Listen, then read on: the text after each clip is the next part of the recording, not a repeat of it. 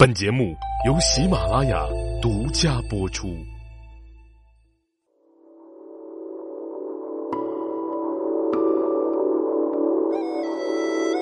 喜马拉雅的各位茶友们，大家好，我是赵阳。今天呢，我们继续跟大家来聊一聊《茶经》啊。今天进入到《茶经》的第二十二讲了，依然是四支器。那今天啊，要跟大家聊的这件器物呢，叫做火册。嗯，看一下原文所写的啊，火册一名柱，若常用者，圆直一尺三寸，顶平结，无葱台钩锁之属，以铁。或熟铜制之。好，下面呢，我们一起来看一下这个火册啊，描绘的是什么样的一件物件啊？这个火册呢，又称作柱啊，就是我们平常所使用的这个火钳，圆直形，长一尺三寸。这个顶端呢是平整而且是齐的，没有像葱台钩锁那样繁琐的装饰。一般呢都是用铁或者是熟铜啊制作而成的。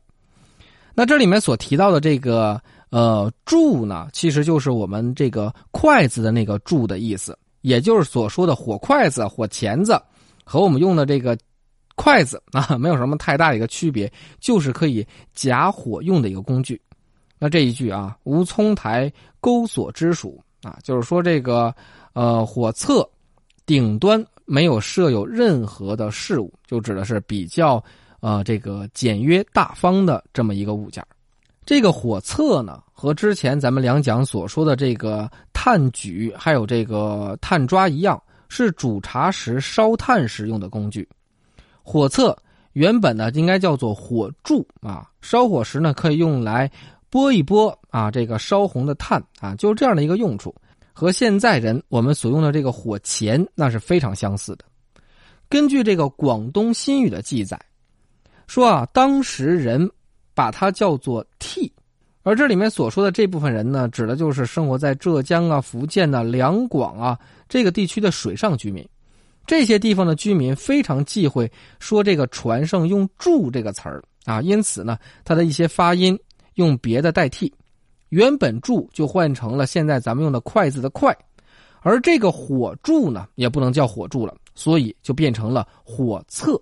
同时呢，这些地方呢也是茶叶的核心产区，所以这样的改名很快就流传下来了，成为了通用的一种叫法。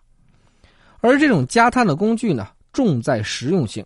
古人啊，在制作工艺上也是用简单实用为主。尽管啊，陆羽一再强调，不需要啊，在这么简单的器物上雕饰任何的葱台、钩锁之类的东西，但是啊，但是的但是。还是有这么一批讲究的文人也好，茶人也好，还是对它进行了各种装饰。比如说，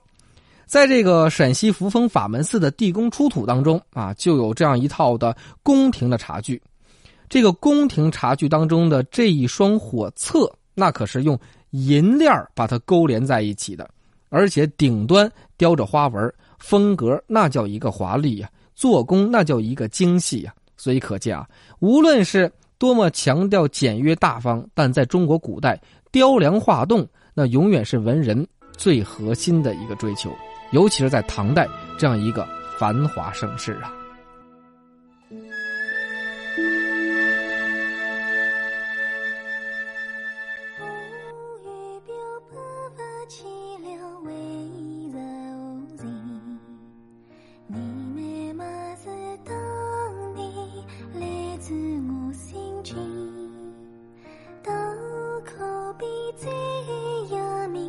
下了决定